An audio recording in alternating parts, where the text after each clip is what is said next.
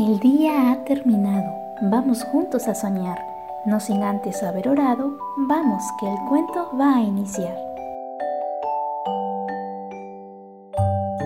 Buenas noches Agustinos, el día de hoy compartiremos El día de campo de Don Chancho, por Keiko Casa.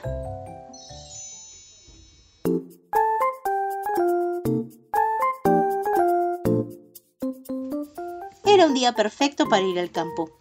Don Chancho se arregló con esmero. Quería visitar a la señorita Cerda e invitarla a pasar un día en el campo. Espero que diga que sí, pensó don Chancho, y para impresionarla decidió llevarle una flor que había cortado en el camino. Rumbo a casa de la señorita Cerda, se encontró con su amigo Zorro. Cuando Zorro supo del día de campo, le dijo, ¿Puedo darte un buen consejo? Ponte mi hermosa cola. ¿Te das cuenta? Ahora te ves mucho más audaz. A la señorita Cerda le va a gustar, dijo Zorro. Don Chancho le agradeció el consejo. Después se encontró con su amigo León. Cuando León supo del día de campo, le dijo, ¿Puedo darte un buen consejo? Ponte mi hermosa melena. ¿Te das cuenta? Ahora pareces mucho más valiente, dijo León. A la señorita Cerda le va a gustar.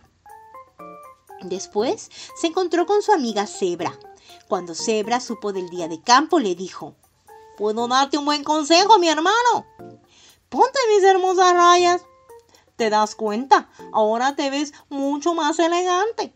A la señorita Cerda le va a gustar, mi hermano. Le va a gustar dijo Zebra.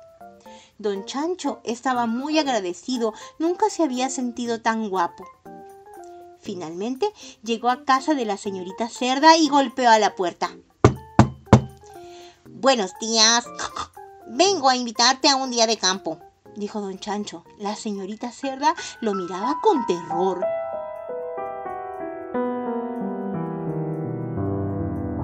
¡Qué horror! gritó. ¡Qué! Si no te vas inmediatamente, llamaré a don Chancho y él se hará cargo de ti. Don Chancho dio media vuelta y corrió a devolverle la cola al zorro, la melena al león y las rayas a cebra. Después fue nuevamente a la casa de señorita Cerda y golpeó a la puerta. Buenos días. Vengo a invitarte a un día de campo, le dijo gritó ella. ¡Qué gusto me da verte! Hace apenas un instante había un monstruo horrible aquí. Claro que me encantaría acompañarte al campo. Durante todo el camino, la señorita Cerda habló del monstruo que la había visitado. Don Chancho la escuchó atentamente, pero guardó muy bien su secreto. No dijo ni pío. ¿Cómo iba a desilusionar a la señorita Cerda? Buenas noches. Nos vemos amiguitos. Hasta el siguiente podcast.